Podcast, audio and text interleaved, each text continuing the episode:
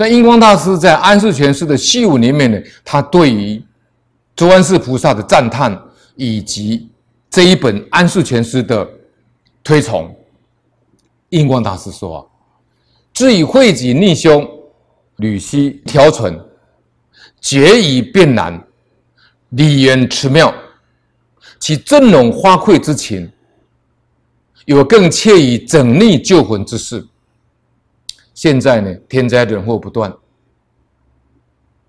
人心不救来不及，大家都向下沉沦，大家都是迷惑颠倒，尤其是网络的发达，电脑跟手机的使用以及普及。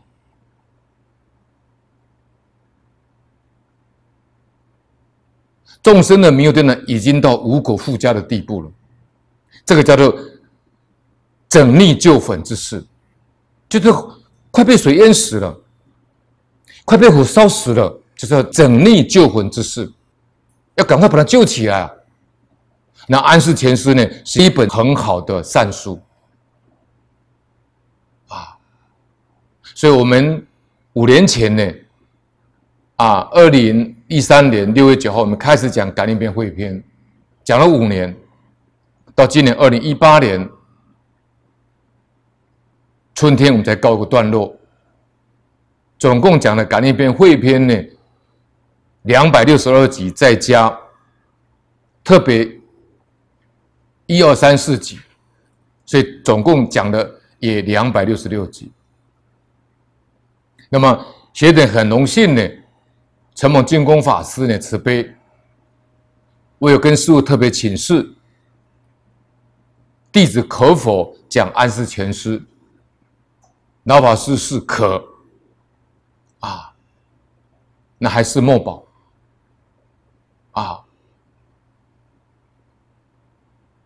那么印光大师说，在惠己逆凶，如何趋吉避凶？趋吉避凶的方法跟智慧，在《安世全书》里面讲的非常的详细，剖析调成，一条一条讲给你听。决以变难，你有怀疑的地方，你有难以理解的地方，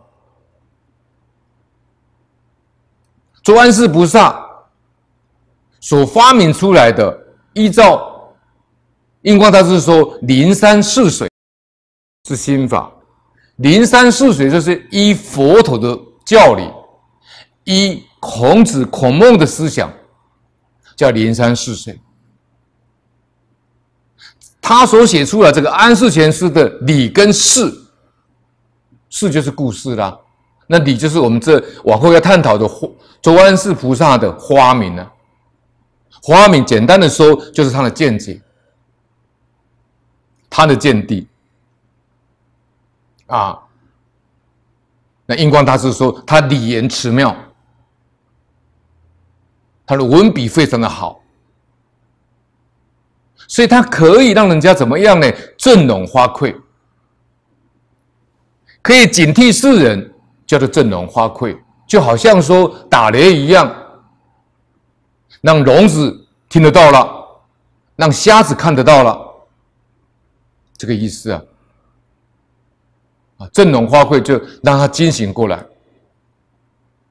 所以这本安世全师呢，实在是可以诚可以见天地、知鬼神，以益六经，扶持明教，云为善事第一奇书啊。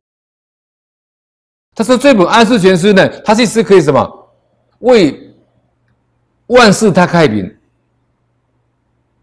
可以为天地怎么样呢？建立这样的一个因果的规则，这叫见天地。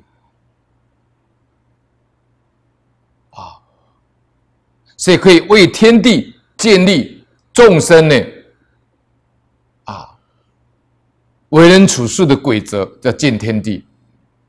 那知鬼神呢？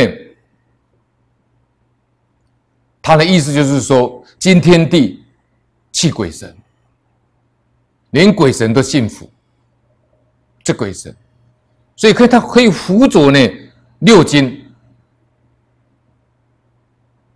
诗诗礼义叶春秋。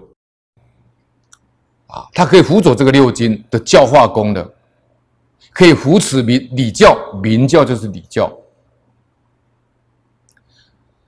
印祖说呢，它实在是可以称为善事第一奇书，与寻常善事不可同日而语，就不能够跟一般的善书来相提并论。